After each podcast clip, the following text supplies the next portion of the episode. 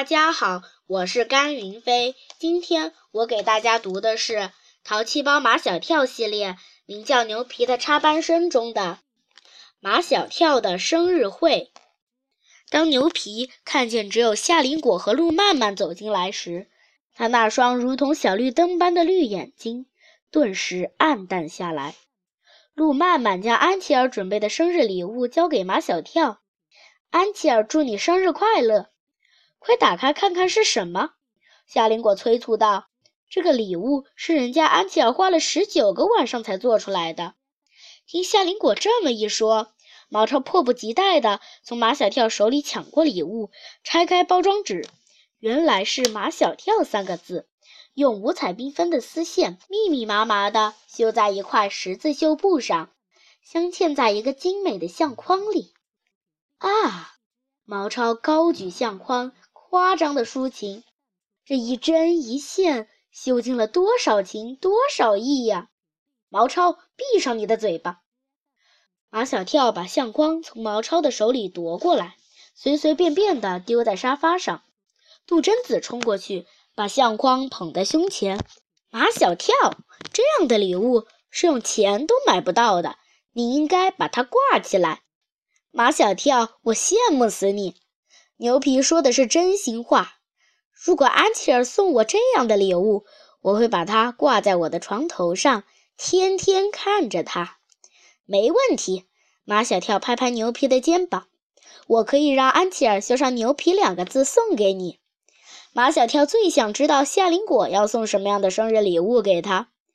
夏林果送给马小跳的是一个葫芦形的罐子，做工粗糙，上面有手绘的环形彩条。这是他在淘吧里做的一个作品，这个礼物也是花钱都买不到的无价之宝呀！也不知杜真子是认真的，还是在取笑马小跳。马小跳，你说是不是？马小跳听出来了，杜真子是在取笑他。唐飞也听出来了，他装模作样的凑近罐子看了看，上面怎么没有刻上马小跳的名字呀？这个罐子是我给自己做的，不是给马小跳做的。夏林果说的是实话。马小跳听了，并没有觉得不舒服。他不在乎这个罐子是不是专门为他马小跳做的，只要是夏林果送的，对于他来说就是无价之宝。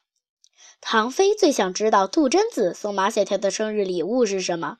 杜真子说：“麻辣火锅，好的很。”牛皮竖起大拇指，最牛的生日礼物！唐飞不放过任何一个讨好杜真子的机会。我宣布，马小跳的最佳生日礼物是表妹送的麻辣火锅。陆曼曼看不惯了，唐飞，你们这些男生太没有良心了！难道安琪儿一针一线花了十九个晚上绣出来的礼物，还赶不上麻辣火锅？眼看……战争又要爆发了，毛超赶紧跳出来当和事了。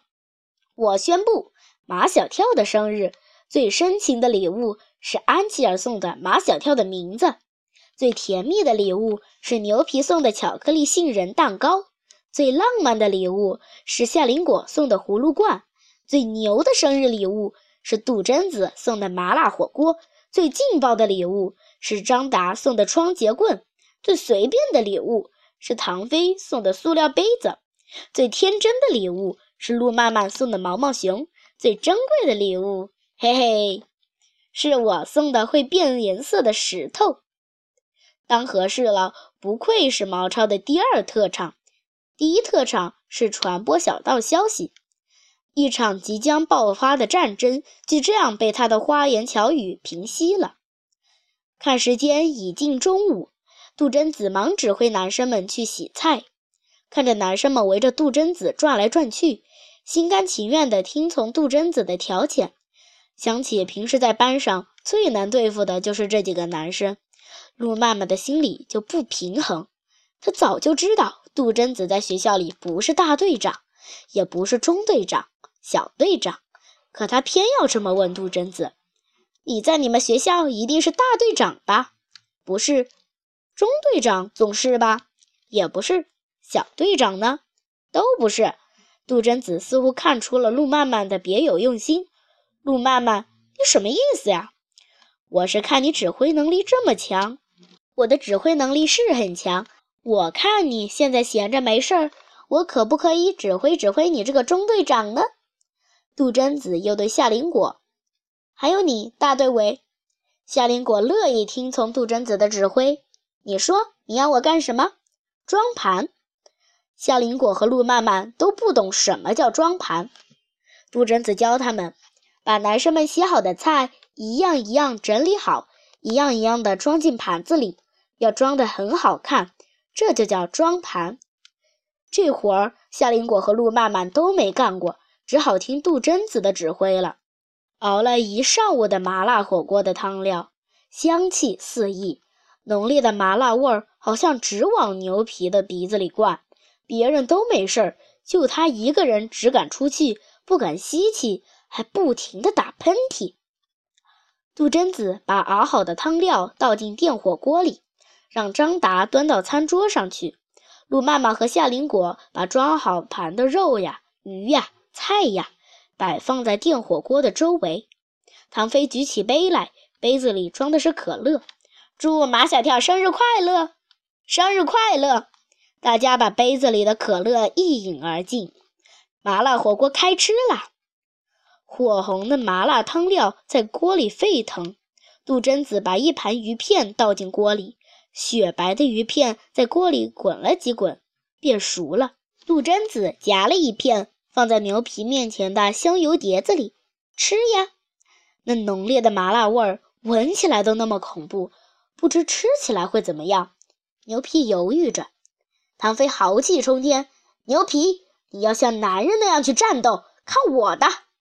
唐飞从火红的汤料里捞起一大块鱼片，放进嘴里，脖子一仰。